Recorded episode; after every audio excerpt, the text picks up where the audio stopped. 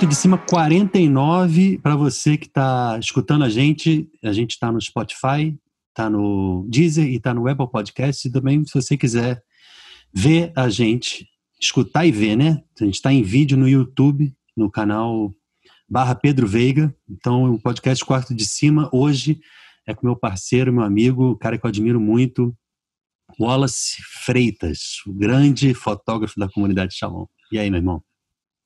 E aí, Pedro? Tudo de cima? A alegria para mim estar aqui participando do quarto de cima hoje.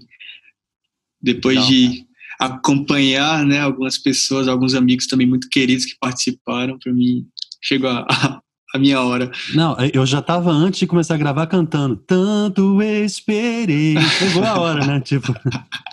Eu esqueci de falar, você é, se inscreve no canal e dá o like para poder me dar aquela força e a gente continuar fazendo aí esse podcast, beleza?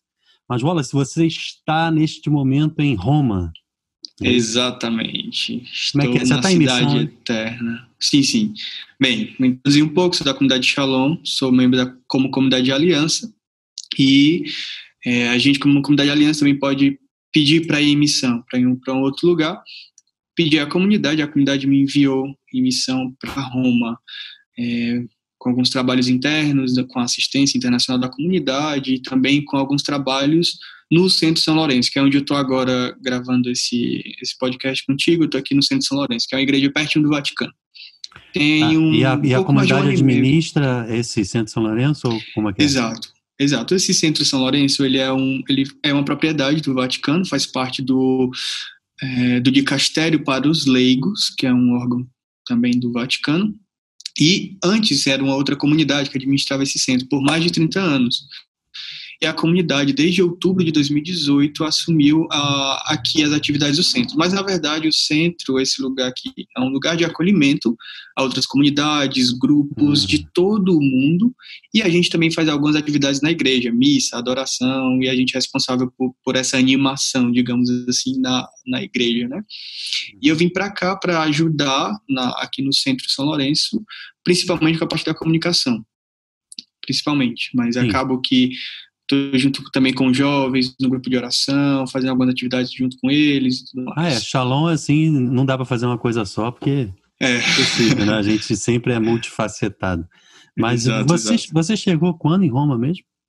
Eu cheguei em setembro de 2018, então tem pouco mais de um ano e meio que eu tô aqui. Caramba, mas já faz isso tudo, né? Porque. É, passa rápido. Se eu fosse né? chutar, eu ia dizer metade do ano passado, assim.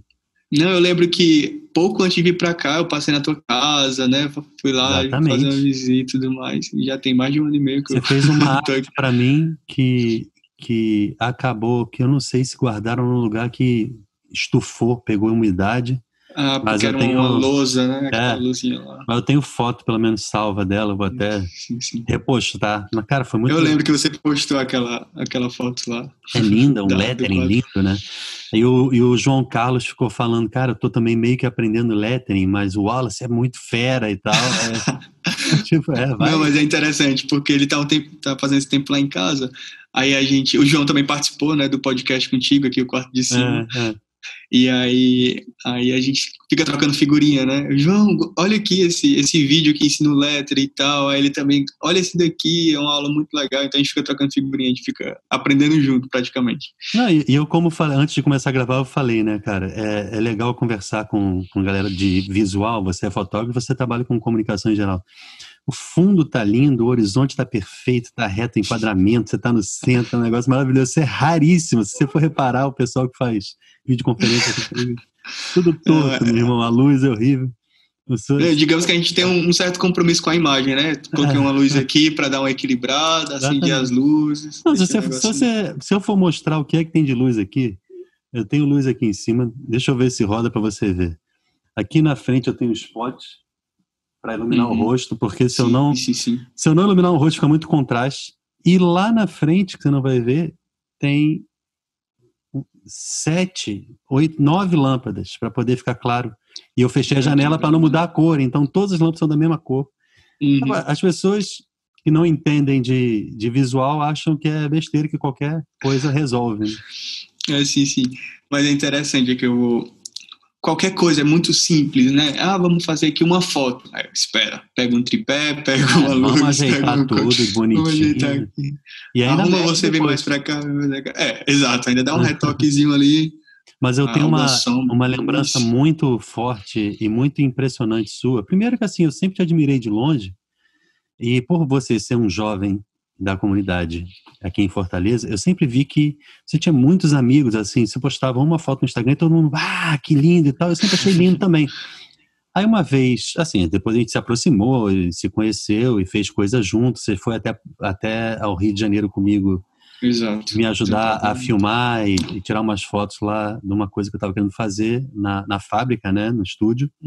Uhum. E, mas o que eu estava querendo dizer é que eu lembro, num, numa vez, acho que foi em 2018, logo antes de você viajar, a gente estava no Hallelujah e eu estava tocando na missa, eu acho, ou na adoração, acho que era missa. E deu uma dessas luas que dá em Fortaleza, Aquela vermelha, um negócio ah, assim. E grandona e tal. Só que é rápido, né? Porque pela rotação da Terra, se você esperar 20 minutos, ela já está em outro lugar e já foi. Uhum. Aí eu tô na missa, eu falei, é agora. Aí eu falei para alguém, vem cá, vem cá. Aí o pessoa olhando, vem cá, agora. Eu não podia sair, porque tinha bispo, tinha cardeal, tinha tudo lá no. Era, era uma adoração à missa. Era a missa, acho que era na missa, era na missa. Aí eu, eu chamei a pessoa e falei, chama o Wallace agora, imediatamente. Deu um problema aqui. A pessoa ficou assim e foi. Eu sei que você chegou rápido até. Aí eu só fiz assim. Eu só apontei. Exato. Aí você joelhou e fez assim, clique, tá bom? Eu, meu Deus do céu, que isso? Ficou eu lembro, muito perfeita a foto. Eu tenho ela, não sei se você tem. Sim, sim, foi a minha despedida do Hallelujah, acho que foi aquela foto. E eu não sei se nesse foi ano você fez aquela foto do Moisés na chuva, se foi no ano anterior também. Não, aquele ali foi um ano anterior, exatamente. Caramba, anterior. também assim. E eu, eu tenho um negócio com fotografia que eu não sei se você deixa no automático, mas eu, eu fiz aquela transição para o manual. Só que o problema é uhum. é que, por exemplo, eu fui fotografar show do missionário, então tem momentos de muito movimento, e, e eu ainda não sou fera de ajeitar a abertura, velocidade e tal. Velocidade. Então, muita foto eu perdi. Tipo, a pessoa tá no momento, então vou, tirar ela já se mexer um pouco, aí fica tudo embaçado, não adianta nada. Né? Então, uhum. eu acho que tem que ter um pouquinho mais de dedicação, que você, como você é, chegar lá, né? Uma coisa que eu faço muito, por exemplo, Missionário Shalom, é difícil porque seja o corpo de baile que dança, os, os cantores também se movimentam bastante, e seja a luz, é muito dinâmica, né? Vai mudando, a hora tá mais iluminado, outra hora não. É. Uma coisa que eu costumo fazer, eu prefiro deixar a luz, a, a, a foto um pouco mais escura, porque aí eu consigo abrir um pouquinho a luz numa, numa pós-edição. Aquilo me ajuda muito. Para focar melhor? É, para focar e também para evitar o borrado. Eu, eu prefiro deixar um pouco mais escuro às vezes, e aí eu vou abrindo no programa, né? É melhor do que você já deixar uma luz perfeita, entre aspas, porque eu acho que é difícil a gente chegar nesse ponto, ou uma luz, algo muito claro. Não, é mas, mais me disseram o contrário uma vez, que se você faz mais claro até do que o que você quer, você tem mais entrada de luz e aí você consegue editar melhor. É, o difícil é corrigir o estourado, por exemplo. Se você você ah. pode correr o risco de estourar a imagem assim. Então, para ir pro estourado, então, saber o que é que você vai fazer. Se tem muito movimento, é melhor fazer com menos luz, então, né? E aí eu já imagino assim, não, essa aqui eu vou editar depois, eu vou ajeitar essa sombra, eu vou ajeitar esse contraste aqui, então a minha cabeça já vai é. no... Não, não termina eu, ali Eu já foto, perdi né, momentos que se eu parar pra pensar, eu dou murro na parede de raiva. Porque, porque é Sim, sem saber, é. né? Mas é, vamos, vamos, vamos voltar um pouco. Quero saber é, quem é Wallace? Não, não tão profundamente assim, mas como é que é o teu começo assim na, na igreja e na uhum. comunidade? Conta um pouco para mim. Cara, então, é, eu desde pequeno fui para a igreja, meus pais sempre me levavam, né? Só que eu não entendia muito, tipo, criança ia para a igreja, mas passava a missa dormindo, aquela coisa, ah, missa é? domingo, é 8 horas da 6, 7 horas da manhã, a missa, é. dormia a missa todinha. Fiz Nossa, tudo. seis é. da manhã não, não é horário para ninguém a missa, né? Deus, é, mas a minha família é esse horário bem cedo, seis ou sete, não lembro bem. E aí, cara, aí eu, nessa mesma paróquia, sempre pertinho lá de casa, Uhum. É, fiz primeiro a Eucaristia ali, Crisma e tudo mais. Uhum. Só que eu fiz porque era como porque uma, uma coisa que todas as crianças faziam, todo mundo ali da região fazia, ah, vou fazer também. Beleza. E aí, é, a minha. Eu sempre fui ali, né? Cresci na igreja e tudo mais. Só que é, a minha prima, ela começou a ir para um grupo de oração da comunidade, na, lá na Parquelândia, chama da Parquelândia, em Fortaleza começou a ir, ah, vamos, vamos. Aí, ela, aí eu era, tinha o quê, uns 13, 14 anos, ela dizia, porque vai ter um seminário, vai ter um seminário. Aí o seminário, para mim seminário é coisa de sacerdote, eu não quero ser, eu não quero é. ser sacerdote. Ela chega, não, vai ter um seminário, é legal, mas que, o que é esse seminário? Beleza, aí eu sei que não fui, conheci um outro grupo de jovens de uma igreja também perto ali, e aí, muito legal, animada, a galera cantava, diferente, né, esse grupo. E aí eu uhum. descobri que os coordenadores desse grupo participavam de um grupo de ação do Shalom, mais um tempo depois. Só depois eu descobri isso. A minha experiência de verdade com a comunidade foi no Hallelujah, um Hallelujah de 2009. Tive uma experiência num sábado lá no Hallelujah, um momento de adoração. Ali no, no céu, né, passa aquele carro com Jesus. Como? Que ano? 2000 e 2009. Ah, você falou, é que eu tava, viajei. É, 2009. Sim. Aí, bem, ok, fiz essa experiência muito forte e tudo mais. Aí eu ouvi falar assim, eu quero mais, mas acabei não indo. Beleza, continuei com esse mesmo grupo ali da paróquia, era mais, mais perto, era mais tranquilo. Só que no, eu, não, esse ano, 2010, eu vou pro Aleluia. Hum. Aí o que acontece? Minha família viaja pra praia, onde não pega, na época, internet, assim, não é que era uma coisa que a gente tinha sempre. Aí eu acompanhei o Aleluia todo pelo rádio. Ficava lá, tipo, tinha um lugarzinho, porque era uma região de praia, não é que pegava sinal bem. Aí ficava no cantinho ouvindo aqui o Aleluia pela rádio. E aí, no final de semana seguinte, era o Aleluia Quero Mais. Aí foi quando eu realmente fiz meu seminário de vida no Espírito Santo, minha experiência com Deus, assim, aquele momento de efusão, lá no chão da Parquelândia. Eu lembro perfeitamente, era mês de agosto, lembro uhum. o lugar, a hora, direitinho que eu fiz a minha experiência com Deus, na comunidade. E aí Engraçado começou. que a gente é motivado a lembrar do dia e da hora exata, né? Exatamente. E, e, me marca muito lembrar disso, é, é, muito gratificante. Então, em 2010, eu fiz meu seminário de vida no Espírito Santo. E comecei essa caminhada, né, com com a comunidade, participando do grupo de oração. Só que teve uma época da minha vida, 2000, foi justamente 2012, final de 2012 até é, 2013, na época da jornada. Nesse espaço, eu me afastei, me afastei da comunidade, me afastei da igreja, me afastei de tudo, todas as experiências. Então, comecei a ter algumas experiências, assim, bem, bem loucas no mundo. Ah, imagino que... que... não tenham sido tão loucas assim, mas ok. mas assim, de daquilo, muitas coisas que eu vivi nesse tempo, era coisa hum. tipo assim, ah, mas eu nunca vou fazer isso na minha vida. Fui lá e fiz. mas assim, bem, bem longe de Deus, né? experiências bem distantes de Deus. Sim, claro. E eu não ia mais para a igreja, a gente escuta muito assim quando a gente está começando a caminhada, ah, você vai vive na igreja, só vive no shalom, aquela coisa toda. Então nessa época minha é. mãe, mas tu não vai mais para a igreja, tu não vai mais para o shalom, o discurso foi o contrário. e aí o que aconteceu? Em, 2000, em 2003 eu comecei a trabalhar na diaconia, hum. no escritório de comunicação. Eu já estudava publicidade e propaganda em Fortaleza, já estava estudando, já estava no terceiro ou quarto semestre, talvez. Você se formou então? E aí me formei, me formei antes de vir para cá. Ah. Formei em final de 2016, finalzinho de 2016 eu me formei em publicidade. Sim. E aí, é, bem, eu comecei a trabalhar de diaconia em maio. Comecei a trabalhar lá, só que eu estava longe, eu não queria nem papo nenhum com a comunidade, para mim era um trabalho, né?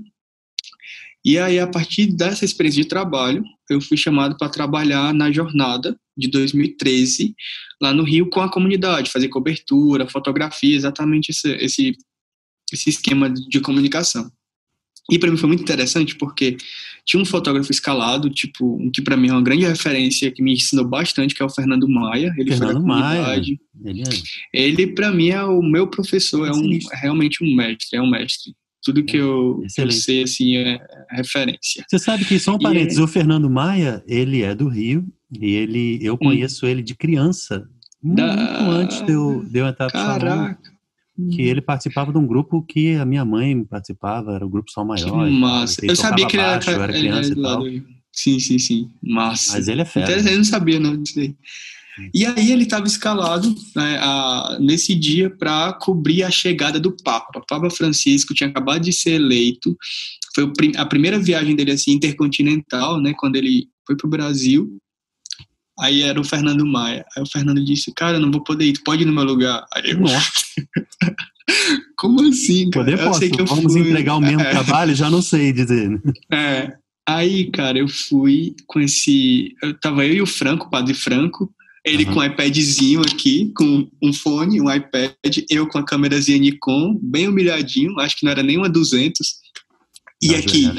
Esse é, foi que ano que é, você foi do Papa? Qual foi 2013, 2013. Foi no Rio, então? Foi, logo, foi no Rio ainda. Ah. Aí aqui a galera BBC, é, é, todas as... Todas as emissoras mundiais. Todas as emissoras do mundo. Umas câmeras, um negócio assim imenso. E eu com a... Franco com a, um iPad. um iPadzinho aqui.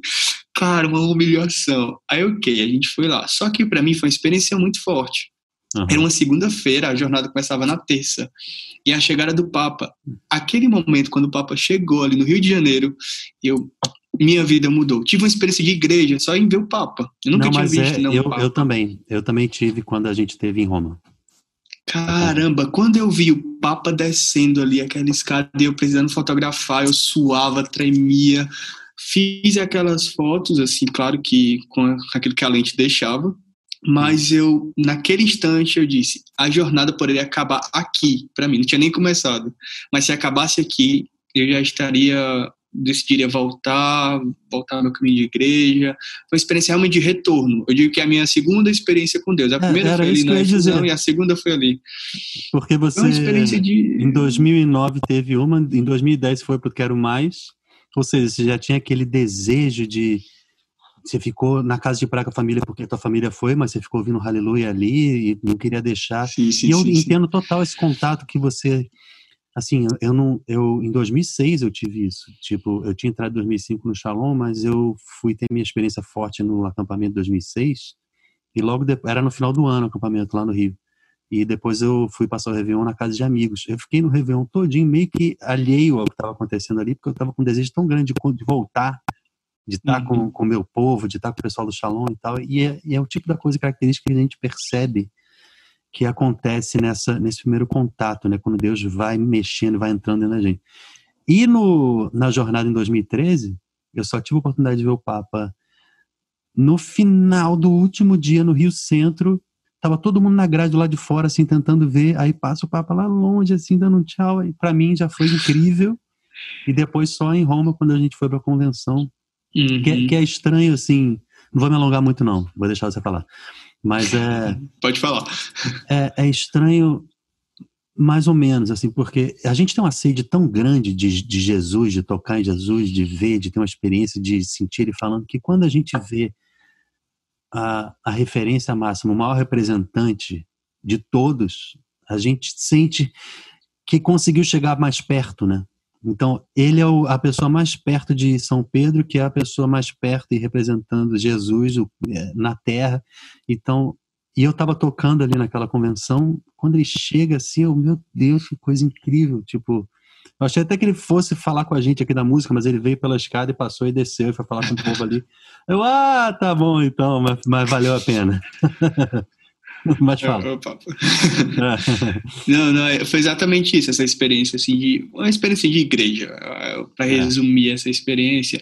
E aí eu voltei, depois da jornada, voltei para Fortaleza, Uhum. Eu cheguei para minha pastor de grupo de oração e eu quero fazer o vocacional, eu quero fazer o vocacional. Ela, calma, você tem que voltar também, primeiro pro grupo, vem pro grupo, depois você, vamos começar, né? Ah, que bom que ela não teve essa pressa, né? caminho. né? Não, não, ela me ajudou bastante. Aí, interessante, cara, que no outro ano, no 2014, eu fiz o plantão vocacional e aí eu não entrei no vocacional. Eu fiquei com raiva na, logo, né? Mas, cara, foi tão interessante, foi tão importante aquele ano, porque foi o ano do retorno, do uhum. caminho, uhum. aquele caminho assim que você essas experiências de mundo, e aí Deus vai purificando, vai tirando, né, aquelas coisas, o olhar que você ia tendo sobre as coisas, e aí aquele ano de 2014 foi essencial. Em 2015 eu fiz o vocacional e entrei em 2016 e foi o ano da misericórdia quando o Papa. Então a gente, a galera que fez o vocacional naquele ano, entrou em 2016, a gente diz que nós somos, dizemos que somos os postulantes da misericórdia, porque Poxa. o negócio foi. Ah, então eu, eu tenho duas contas mesmo. na cabeça para fazer das informações que você me passou. Se você se formou em 2016, você provavelmente nasceu em 94.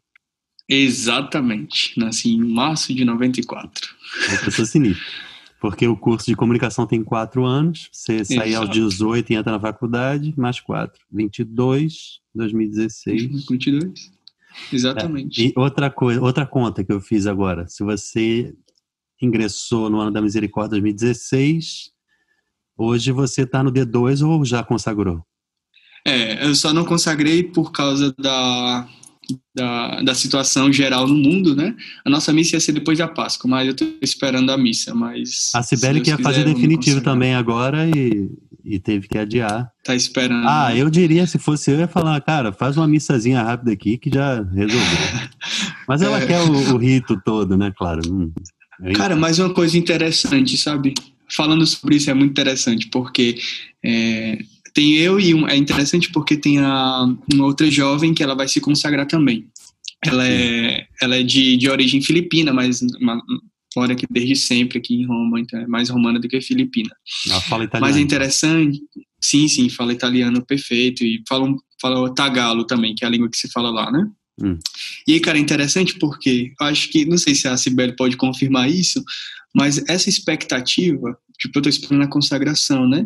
Uhum. Mas no fundo, no fundo, eu acho que viver a consagração já é agora, sabe? É, Não, vai mudar a cor do cordão e tudo mais. Eu acho que igual essa expectativa dos definitivos, né? Fazer promessas definitivas, eu acho que você já vive quando já está se preparando. E aí é mais o, o, o, rito, né? Aquela celebração muito bonita que sela mas esse eu acho que a gente vive já antecipadamente um pouquinho. É, pelo, é, pelo menos essa experiência é, que eu estou vivendo aqui. As nomenclaturas são para te proteger e para te formar no caminho. Quer dizer, é, também não, não dá para descartar que existem níveis é, de formação que têm a ver com o teu tempo espiritual de crescimento, né? Sim. né? Mas, mas com certeza o caminho de consagração e o caminho de santidade, o caminho para a vida eterna é o mesmo, né? São só momentos. Então você tem os nomes e tem as cores, mas é só a forma de, de, de entender e de ver a coisa. Né? Exato, exato. É. esse processo aí. Vamos lá, conta toda a tua vida, continua. Rapaz, continuar. Bem, ah, uma coisa que, que eu acho interessante, né? Por que, hum. que eu fui parar na publicidade? Isso é, isso é uma coisa interessante na minha vida. Porque Sim. na minha época do vestibular, eu gostava muito, na época do ensino médio, eu gostava muito da parte de genética, biologia, aquela coisa ali. Não, eu quero estudar esse negócio, que eu acho isso, massa, nada a ver. biologia. Calma. Fui estudar biologia genética, aí eu descobri que na UFC tinha um curso de biotecnologia na época. Cara, isso aqui é irado, eu quero estudar esse negócio. Beleza, aí eu fiz o vestibular hum. lá na UES, que é a estadual, para biologia, e eu passei para biologia. E aí, Nossa, cara, então você é dia... é muito nerd, crânio total, nerd não, crânio. Cara, aí eu fui no dia da matrícula, aí eu tava, peguei o ônibus, fui para lá para UES, hum. aí tava fazendo aquela lista de chamada, né? Hum. Aí eu, cara, quer saber de uma coisa? Acho que isso aqui não é pra mim, não. Aí eu voltei, eu não fiz minha matrícula e voltei Como pra assim? casa. Porque, cara, eu senti que não, não era aquilo. Mas, eu gostava. Por que, que tu passou mas... pra parada? Ai, eu, cara, eu não sei, eu queria fazer algo, eu queria estudar. Tava todo uhum. mundo entrando no vestibular, eu queria estudar alguma coisa, né? Ah, vou passar não, para o que tiver aí, biologia, pronto. Aí, eu, biologia era, era licenciatura, não, bacharel em biologia e tudo mais na uhum. época. Uhum. Não sei mais como é o sistema de, de vestibular agora, com o Enem, mas enfim. E aí, uma coisa interessante, o que me fez voltar foi, naquela época, já tinha uma experiência no grupo de oração. E aí tem uma, uma história, tem uma grande amiga é, que me acompanhava muito no grupo de oração, a Letícia. Hoje ela não está mais na comunidade, mas eu sou muito grata a ela, porque um dia ela disse assim: Ei, Wallace, pega aqui essa câmera e faz as fotos aqui do seminário. Uhum. Até então eu nunca tinha pegado uma câmera na minha vida. E aí, e aí quando ela me, me deu essa câmera, eu comecei a fazer as fotos. Eu, eu gosto disso aqui.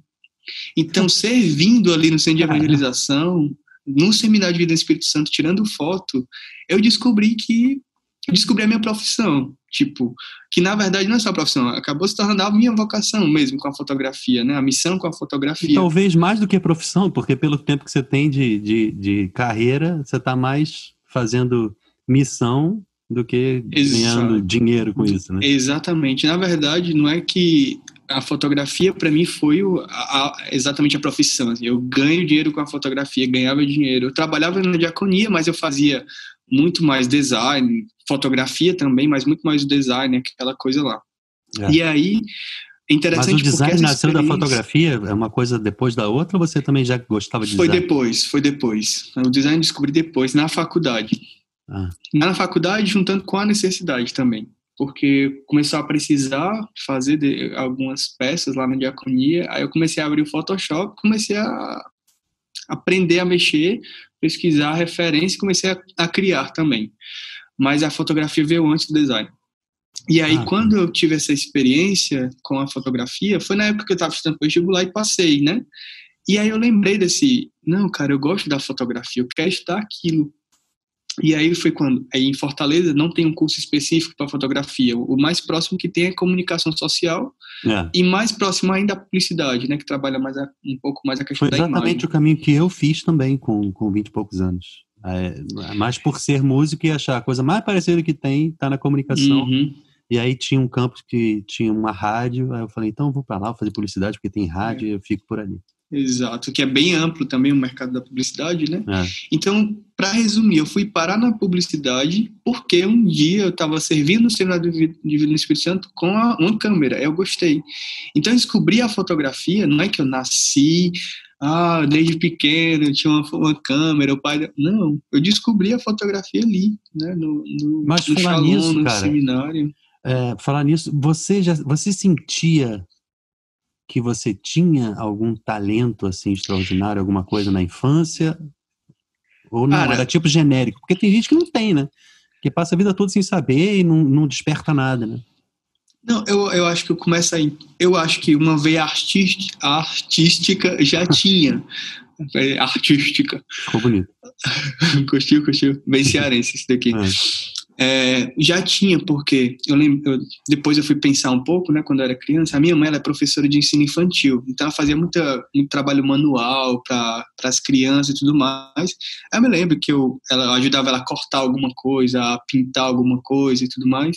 Uhum. Então, eu lembrava que eu, eu acho que eu tinha um, um talento com aquela coisa manual ali, né, aquele trabalho mais, mais manual. Eu acho que um pouco dessa veia da, da arte vinha, vinha dali. E aí eu fui Mas não era nada canalizado a uma função específica. Nada, nada, era nada. Só um era só gosto pela um momento arte. livre, um momento livre ali, eu ia dar uma, uma, ajudava a minha mãe ali com as coisas da, da escola. Sim, aí acaba favorecendo você ter esse. e aí eu fui entendendo, né? É, até minha coordenação motora para cortar uma coisa. Tem gente assim, eu não tenho coordenação motora para cortar uma coisa. Cara, então para mim é tranquilo, né? Mas acho que é, não. desde essa época. É facilidade né? Então, aí eu acho que vem um pouco esse background, né, da, um pouco aí. Mas não é que eu entendia que era a fotografia ou alguma coisa do tipo, né? Eu fui entender depois. Ah, mas podia, podia acabar, na verdade, você traduzindo para alguma outra coisa, porque, na verdade, assim, você foi formado de um jeito tal que durante a sua vida você enxergou a arte como algo que te apetecia.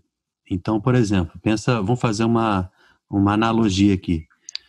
É, os cachorros, eles ouvem frequências que a gente não consegue ouvir. Então, toda vez que toca aquela frequência, ele se atenta. A gente pode tocar à vontade, que eu não vou nem ver, não vou ouvir, não vou uhum. saber. Não vou...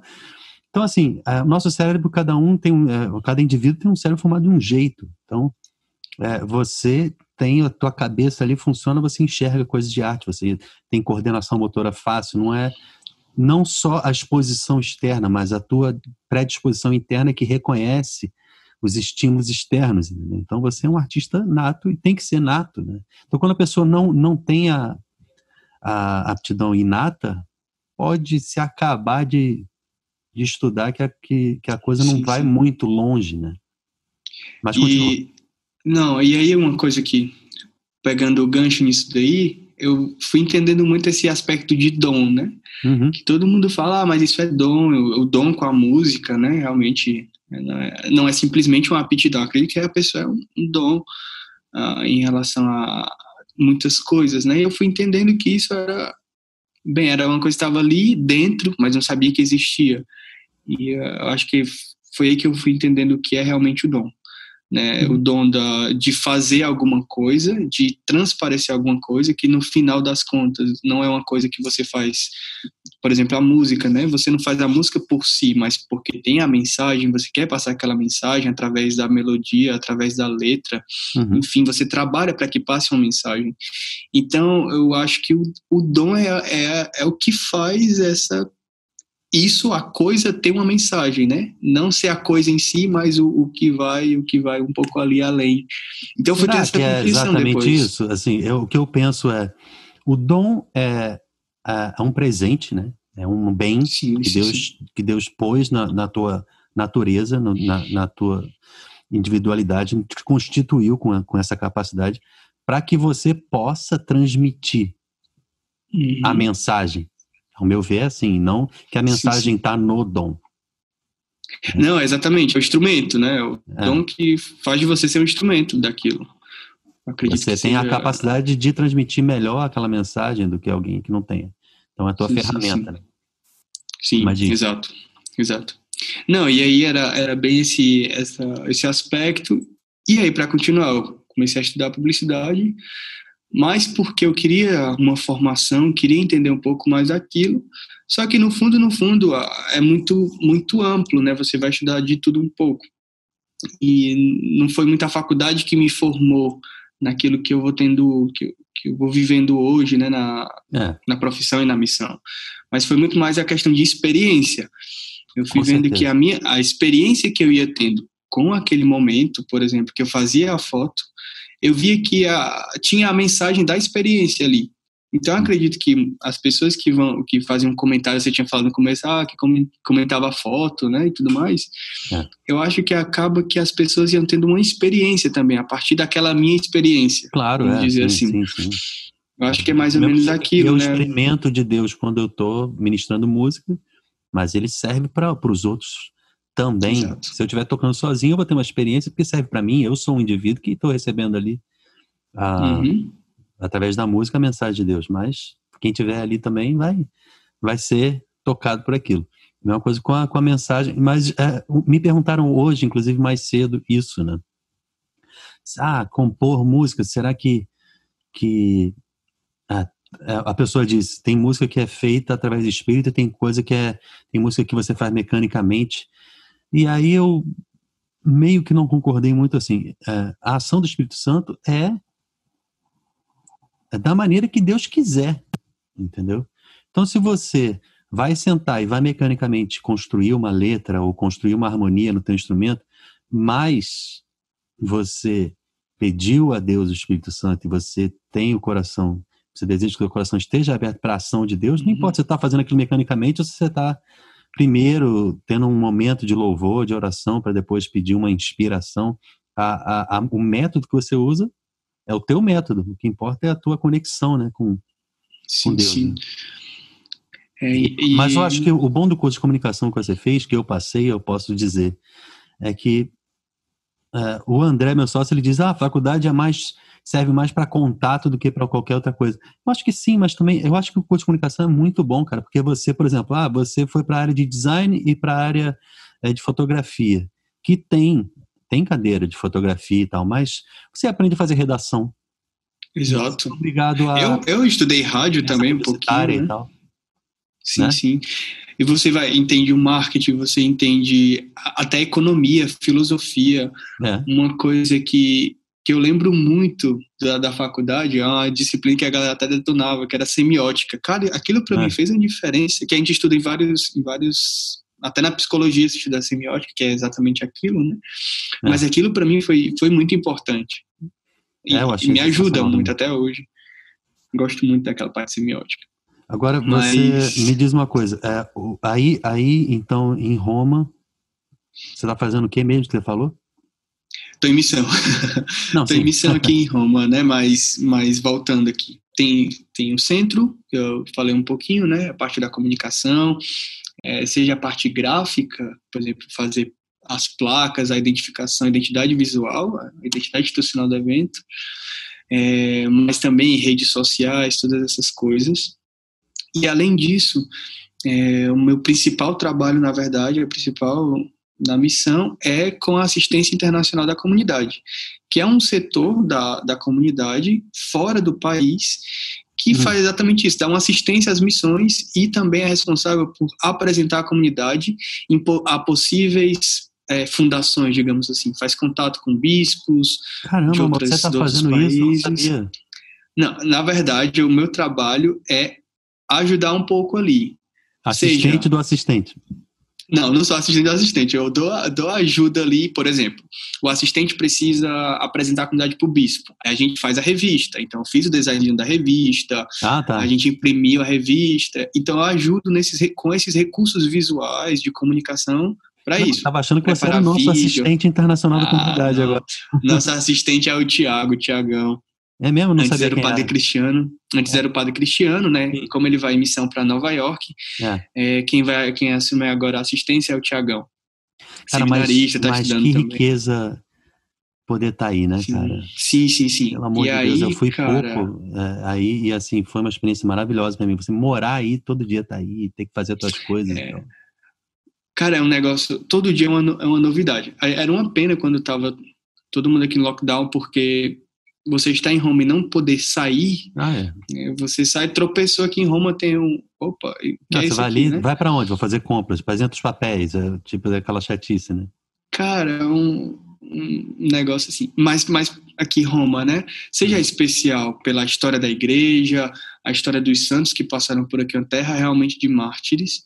É, estar em missão aqui é uma alegria muito grande. E também é, por ser uma cidade onde o, o mundo todo está aqui. É. É, por exemplo, a minha experiência no grupo de oração, tem galera que vem para cá para estudar, jovens que vêm para estudar aqui em Roma. Uhum. Eu tenho amigos no mundo todo hoje, porque seminaristas vieram, também. exato, tenho seminaristas aqui. Mas uma, uma experiência que para mim é muito interessante são com pessoas de outras nacionalidades, outras culturas, que vai enriquecendo muito, sabe? É, tem conheço pessoas da, que participam do nosso grupo de oração, tipo da Terra Santa uh, Panamá, mas também Croácia, é, pessoal da Eslováquia, Caramba. que tá todo mundo aqui participando do grupo de oração. Então, eu nunca imaginei na minha vida que eu, vindo lá do lugarzinho, lá da Calcaia, perto de Fortaleza... Não é longe assim também, não. Tá falando Depende do ponto um de vista. super interior do, do, do Ceará, né? Mas eu nunca imaginei, né, que, que Deus ia me proporcionar essa oportunidade de conhecer outros jovens sedentos de Deus, com outras culturas e Não, é outras línguas. Isso vai enriquecendo muito. Assim, a minha experiência de mundo. Não, eu é acho que acho que viajar é essencial, mesmo dentro do Brasil que é tão grande, né? Porque, no meu ver, o Brasil tinha que ser tipo uns quatro países. Uns quatro Porque países. são culturas totalmente diferentes dentro do mesmo país, do mesmo território, Exato. né? Mas assim é, é, muito importante. Eu morei fora, uh, tu, não era, tu não era nem nascido em 2004. 2004, Mas, eu tinha 10 anos. É, é que eu sou tão mais velho que pra mim, tipo, como é que a pessoa nasceu em 94? Não existe isso. É, mas, só assim, não vou dizer que eu vi a sua foto dos 40 anos no Instagram, porque. mas, ah, mas foi legal, cara. Foi uma comemoração muito legal. A, a Sibeli fez um vídeo, cara, muito legal. Pegou o vídeo de todos cara, os amigos, assim. Cara, muito lindo. Nossa. Mas.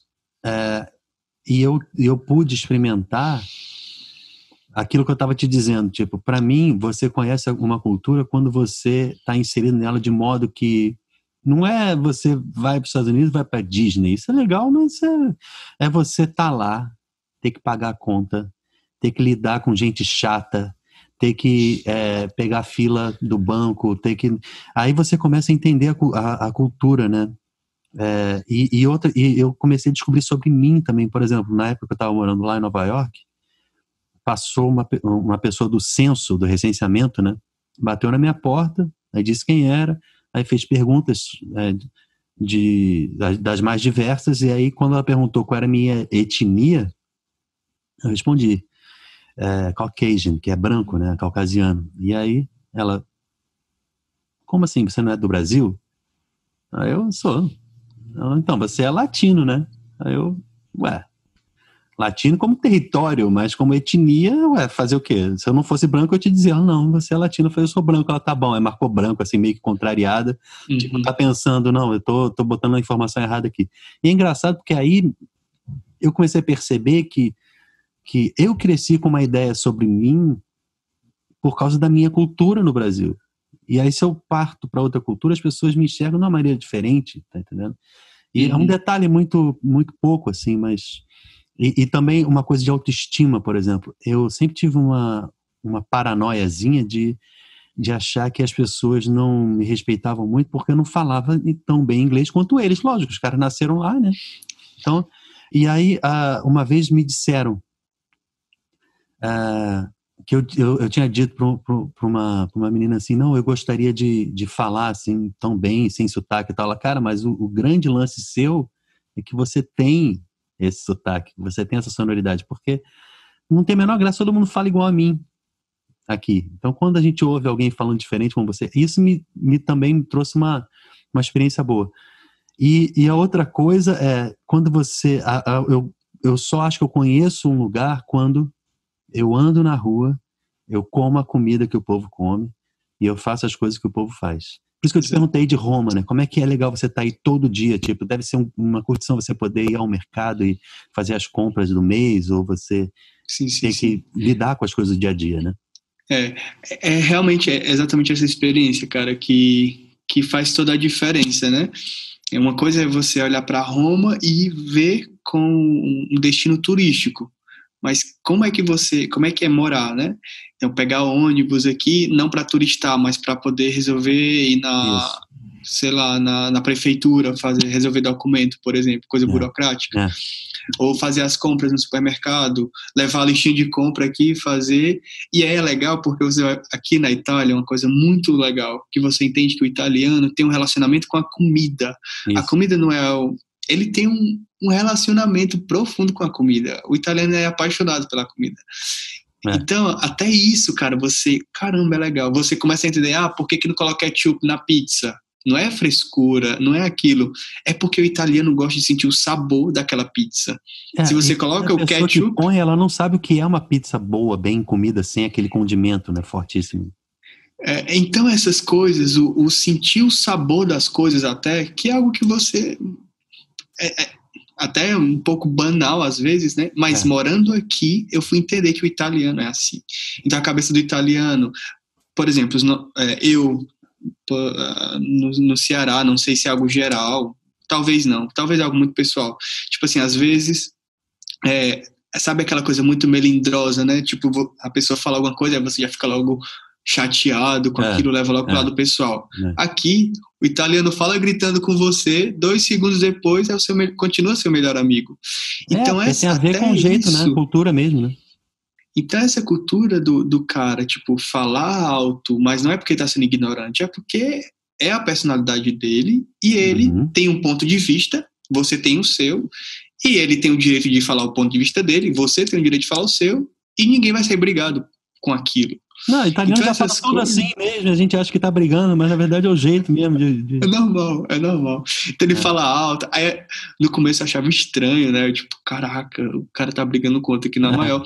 Mas no fundo, no fundo, nada, só tava conversando, né? Mas eu tive então, essa experiência assim, eu tive essa impressão, desculpa interromper, eu tive essa vai, impressão vai. Na, em Paris, que, tava, que todo mundo era muito grosso comigo. E aí depois eu pensei, cara, não pode ser, porque eu não fiz nada para ninguém, cara. Só que eu fiquei com uma impressão que o garçom brigava comigo, que a pessoa do hotel brigava comigo, que o motorista do ônibus brigava comigo, a pessoa do aeroporto gritou comigo. Cara, o que é isso, bicho? Mas é, eu acho que tem a ver com a forma deles se expressarem também, né? Tipo, Exato. Sim, assim sim. como você vai no Japão, você acha todo mundo gentil, mas na verdade é porque o jeito deles falar é daquele jeito, não é nem que a pessoa, todo mundo seja super gentil toda hora, né? Mas continua. Então, então, essa, essa coisa de morar aqui, você começa a entender a cabeça do cara, né? A cabeça do italiano. Você começa a entender. Acho que mais do que é, viver. Eu acho que isso é, foi um ponto essencial para viver bem até esse tempo de missão aqui, morando aqui, sabe? Uhum. É, entrar na cultura do outro, é, também experimentar essa, essa insegurança em relação ao idioma. Eu sofri bastante aqui porque eu não sabia me comunicar apesar de que o italiano muitas vezes é parecido com o português, isso ajuda e isso atrapalha. Atrapalha. Né? Porque, porque você acha que está falando certo, mas na verdade você tá, só está falando é. um português com a terminação do italiano. É, então isso é muito complicado.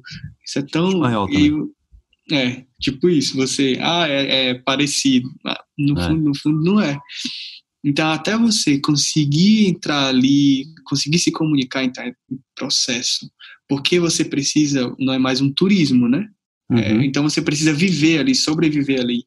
Então você entrar nisso é, é uma outra coisa. E quando você entra, é, é parece que você não é que você esquece, mas eu vivi o tempo todo sem isso. Como? Não, não parece que eu vivi a vida toda sem isso daqui.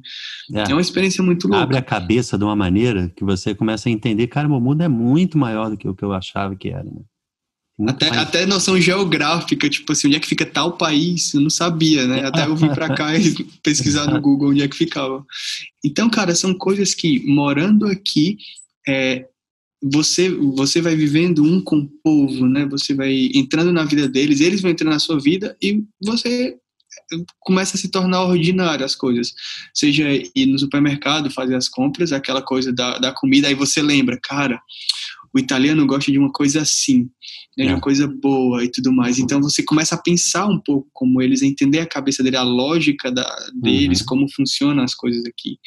Então é um processo, realmente, é um processo e é muito interessante, é muito bom.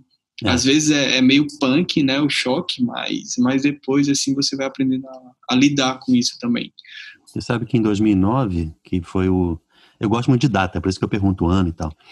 Em 2009, que foi o ano que você estava tendo a tua primeira experiência, né? Foi o ano que o padre Cristiano foi para Roma, para o seminário. Então ele uhum. já era uhum. seminarista aqui em Fortaleza e foi foi fazer o ano, não sei se é o segundo ou terceiro ano. Teologia. De teologia. É.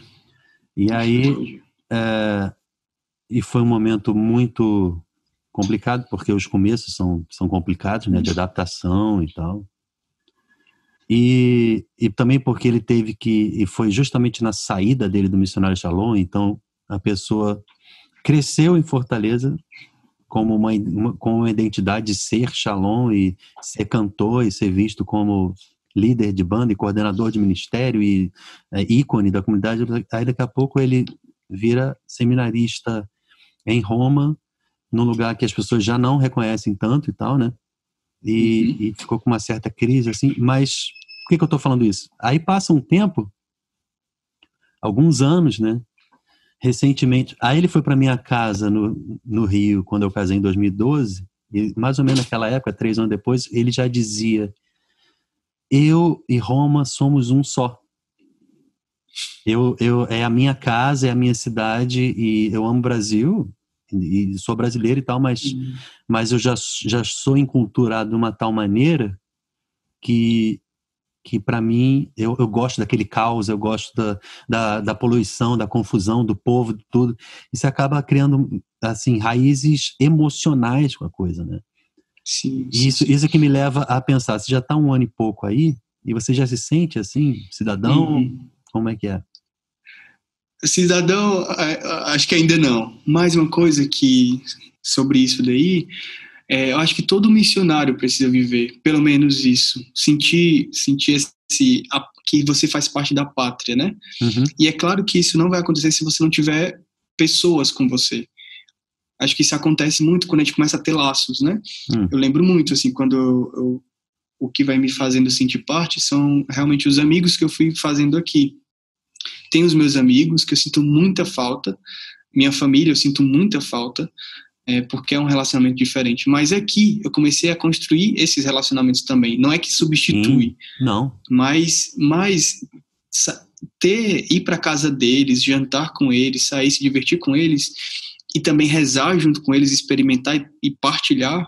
Isso para mim é o que faz acontecer essa experiência aí de Roma é minha pátria.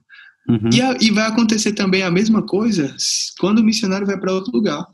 E se ele não tem essa experiência naquele outro lugar que ele vai, ele com certeza vai ser um, um missionário que não vai encontrar, não vai ser feliz, não vai se encontrar naquele lugar. Mas se ele é um missionário autêntico, ele sempre vai desejar e, e vai, vai sofrer, Exato. mas vai curtir também as Exato. adaptações e tal, né? Exato. Você tem Assim o que como ofertar, hoje- como você tem a tua família aqui, os teus amigos aqui. Isso é uma oferta boa. E quando. e- Você porque meu tempo aqui vai terminar, né? Eu sei que eu vim pra cá com o tempo determinado. São três anos o meu tempo de missão, tô na metade. Então, quando esse tempo acabar, eu vou ter que ofertar isso aqui também. Ah, Então, vai ser mas uma você outra oferta. pensa em voltar para cá e, e restartar tudo aqui ou de repente continuar esse itinerário assim de Olha, para ser muito honesto, eu, eu penso em tudo. Eu penso, seja voltar e procurar um trabalho, voltar para o Brasil e voltar aquela minha aquela rotina, né, de, de morar ali junto com a minha família de novo e tudo mais. Ao mesmo tempo, eu penso, tipo, rapaz, o que, que aconteceria se eu ficasse aqui? E eu não tenho nada concreto ainda. Eu prefiro pensar, tipo, ok, eu vou fazer dois anos de missão, então começo a a pensar mais para o final, sabe? Eu acho que é porque eu acho que a missão foi funcionando muito em um, em um processo. O primeiro ano foi aquela coisa de, de me sentir dentro da cultura. Aí no segundo ano é quando você realmente consegue viver aquela missão, porque você já consegue falar, você já consegue conhece as pessoas. Aí eu acho que o terceiro é aquele que vai caminhando para o final e você já começa a fazer os seus planos ali. É. Eu penso, visualizo, imagino algumas coisas, mas eu não tenho nada concreto. E eu também, para ser bem honesto, acho que depois dessa experiência que eu tive aqui, eu eu acho que eu me coloco muito aberto. Olha, se a comunidade precisar de mim, como comunidade de aliança em outro país, me colocar à disposição para ir também, sabe? Então É, acho a que ver a com o partir perfil de também da pessoa, porque tem gente que serve ali, é obediente, é fiel, mas doido para voltar. E tem gente que tem uma facilidade com língua e com adaptações culturais e tal, né? Uhum. Eu vejo isso em Olha, você, entendeu? Cara, e, e é interessante porque é, isso foi a primeira, a primeira língua que eu aprendi foi italiano. Eu não sei falar outra língua. Tipo, inglês eu conheço alguma coisa. O meu inglês é de assistir séries e tudo mais, escutar música. Eu não, não Agora sei. você já fala top italiano, assim? Domina? Cara, eu, eu me enrolo em muitas coisas ainda, mas é porque eu acho que é muito complexo. Mas eu me comunico, tipo, eu coordeno o grupo de oração em italiano. Que isso? É, então, isso eu erro bastante. A galera sempre manda memes zoando meu italiano. Sério? Mas eu coloco, dou minha cara a tapa ali e vou, né? Eu, eu, considero que eu me comunico muito bem. Me comunico muito bem. E quando eu falo com os italianos, ah, você tem um italiano muito bom. O difícil é aquilo que você falou, é perder o acento. O acento brasileiro. Então, mas tá aí é a perspectiva. Tipo, para ele você fala muito bem para quem você é. Exato, Agora, se você fala nasci, cresci na Itália, ele fala, pô, você é um semi-analfabeto, né, meu querido? exatamente. É tipo isso. De tudo, né? E aí eu sei que, que, que também requer muito tempo, né, para que você pegue. Eu vejo, por exemplo, até mesmo o padre Cristiano, né, que mora aqui tem mais de 10 anos. É. Vez ou outra ele, ele, mas essa palavra é assim ou assim? Então, se ele tem 10 anos que está aqui, às vezes ele, dá pergun- ele tem uma dúvida com a palavra, por que, que eu vou ter que me Não, mas o, desesperar se eu o, tô o com padre ano Cristiano, ele fala co- comigo em português, e aí entra umas palavras italianas do nada, e às vezes umas palavras em inglês do nada também. Eu acho que ele tem uns três cérebros para cada É, idioma que ele e- fala. E, ele aprendeu francês um dia desse e fala francês normal também. Eu não entendo Cara, como é que é. É tipo, é o core quad, né? Quad core, assim, na cabeça. Eu acho que tem um botão assim. Aí ele, É. cara, acontece uma transformação no cérebro dele e ele começa a falar aquela. Blá, blá, blá. Não, já sou tá aqui português. em falar inglês, entendeu? Eu até queria aprender É um italiano, mas eu não sei nem se eu tenho mais idade para aprender uma nova língua, não. Mas, mas é, é, é apaixonante, cara, estudar a língua. é maravilhoso. estudar língua já é algo muito bom, né? Mas eu, eu me descobri apaixonado pela língua italiana. Não é uma língua que eu ia priorizar para estudar. Eu queria estudar muito inglês, porque é necessário, muito necessário. Eu, eu achei aqui. é, uma, eu tinha começado, cara. Aqui, ó. Deixa eu ver se eu não vou quebrar tudo para te mostrar. Oh, Eu tinha começado. cara. italiano sem mistério. Legal, cara, E assim, continua. eu tinha começado, aí depois eu, cara, mas eu preciso de professor particular sozinho. Eu não leio nem cartão de Continua. visita. Tem uns caras muito bons no YouTube dando umas aulas, umas dicas que pode ajudar bastante. Eu, eu, assim, eu fiz um curso aqui, né? Eu estudei por seis meses, fiz um curso de seis meses para aprender italiano. Fiquei acompanhando a galera de os YouTubers que italianos mesmo, né? Que vão ensinando pronúncia, Uhum. é, conjugação, essas coisas, gramática. E, e aí convivendo também com, com os italianos, né? Eu acho que mais do que 80% do meu italiano é a convivência com eles que vai realmente você. Não é só o vocabulário, é saber falar como eles falam. Então, exatamente. Eu tive um professor de inglês que, que dizia isso. Não é, não é você aprender a fazer uma palavra, é você entender a cultura para depois você entender o contexto. E aí, para depois você montar uma frase de acordo com a situação, né? Exato. Porque você pode até conhecer todas as palavras, seu vocabulário todo, bem é, imenso, mas você acaba não falando como eles falam, as expressões, na cultura sabe? certa, né? As expressões e tudo mais, então não, não chega, não alcança ali. Então é muito, muito legal. E que só o convívio vai te dizer como que é. Wallace, para finalizar é algum... uma parada, é, eu não sei, você está querendo falar mais alguma coisa não? Não, não, não. Eu tô deixando você conduzir aí o, o esquema, pode dizer. Para finalizar, eu queria te perguntar coisas assim que eu achei, eu achei fofinho o que o, o que o João faz no podcast dele, eu resolvi copiar. É, mas não vou copiar no formato exato, não. É, o que você é, da Itália você conheceu que você mais gosta de comida, comida da cultura italiana? da comida da cultura italiana, a pasta carbonara. Ah, mas aí é muito óbvio, cara. Achei que você fosse falar uma parada tipo um cordeiro, um negócio assim mais. Cara, mas sabe o que, que é? É porque tem um valor agregado a carbonara. carbonara depois você é entende. Bom, né? É muito boa, mas depois você entende que era uma, uma comida que foi da época da guerra, que uhum. é algo romano. Sim. Então você começa a dar um valor àquilo. A carbonara é algo que. Mas por que, que é da época da guerra? Que é, como é que veio? Bem, é porque assim, a, a, o modo como se prepara, né? Você pega o ovo cru e a pasta quente e mistura.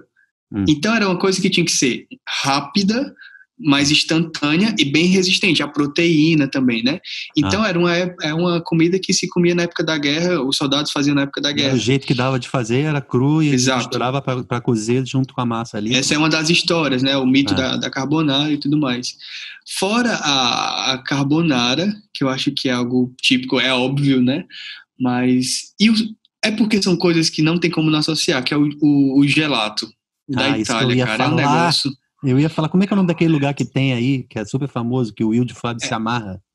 É, bem, tem a Giolite, que é uma a sorveteria, uma das mais antigas aqui de Roma, é. que tem um sorvete de, pista, de pistache, Isso. que é um negócio fora do normal. Não, foi com o de Fábio, ele, ele comeu que parecia assim um doido, assim, com a cara cheia de sorvete. Aí eu, cara, cara eu só pedi umzinho assim, não, quero um chocolate amargo. Ele, não, come três. Eu, que isso? Uhum. Cara, mas o gelato daqui é um negócio. Acho que só tem aqui. É. E eu, eu, fui, eu fui em dois lugares que para mim marcou minha vida, que foi na, naquele chocolate Lindt. Uhum. E eles fazem aí em Roma, acho que foi o único lugar que eu vi que eles fazem na hora um crepe. E eles põem o chocolate deles e põem um creme se você quiser e tal. Cara, que negócio sensacional. É perto da Diolite, inclusive. Uhum. Aquela Cara, loja. negócio com comida que a galera não brinca, não. É não, não. Um fora do é normal. É muito sério, é muito sério. E o outro lugar é, um, é, é uma loja chamada Pompe, que tem tiramisu. O tiramisu. O Nossa, tradicional tiramisu. Meu Deus mano. do céu. Eu acho Caraca, que todo mundo Pompe. tem que ir a Roma pra, pra comer. Exato. O tiramisu da Pompe. E é, e é massa porque eles começaram a criar outros tiramisu. Tem um tradicional, mas eles têm alguns com Isso. fruta. É, um negócio assim louco, é louco. Agora a última. É um lugar que você, em Roma, curte ir para passear, para olhar a vista, para tirar foto. Vila Borghese. É, uma, é um bosque que tem imenso aqui.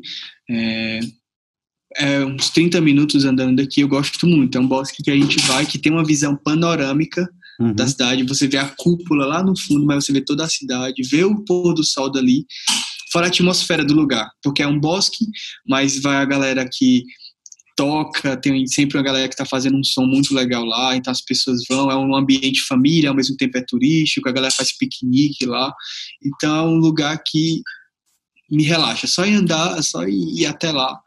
Fora Show. as outras igrejas, né? Mas ah, não, mas Vila aí Borghese... com certeza, é, porque o que tem de igreja linda aí, eu fiquei duas semanas, uma semana aí na, na época da convenção e eu é incrível o que tem de, de, arquitetura, né? Mas assim, lugares da cidade. O, uhum. Acho que o João falou também Vila Borghese quando ele quando a gente conversou. Mas foi porque eu disse, vai lá na Vila Borghese. Aí ele foi e gostou. Agora você me, ah, então você vai fazer o seguinte. Primeiro, você manda um abraço para esse irmão que tá fazendo barulho aí, justo no final do nosso podcast. Mando, mando sim. Um abraço pra galera que tá fazendo barulho no podcast. Outra coisa, você vai tirar uma foto para mim de encomenda na Vila Borghese. E você tá. vai no Pomp e vai me mandar por correio um tiramisu, porque eu tô Ou vai derreter, ou o cara que vai entregar vai comer antes de chegar aí. O dia que chegar aqui, eu lambo o papel e dá tudo certo. Irmão, obrigado pela conversa. Que isso, cara, foi ótimo. E espero ver, visitar vocês aí antes da, do, do, teu, do teu tempo terminar, para poder a gente passear e se mostrar a cidade. Beleza, tem um ano, hein, pra, pra isso acontecer. Ah, tem que acabar a quarentena, a gente dá um jeito, leva a família e, e vai. Massa, massa. Valeu, meu irmão. Obrigado, cara. Valeu, cara. Até mais. Deus abençoe. Deus abençoe. Tamo aí.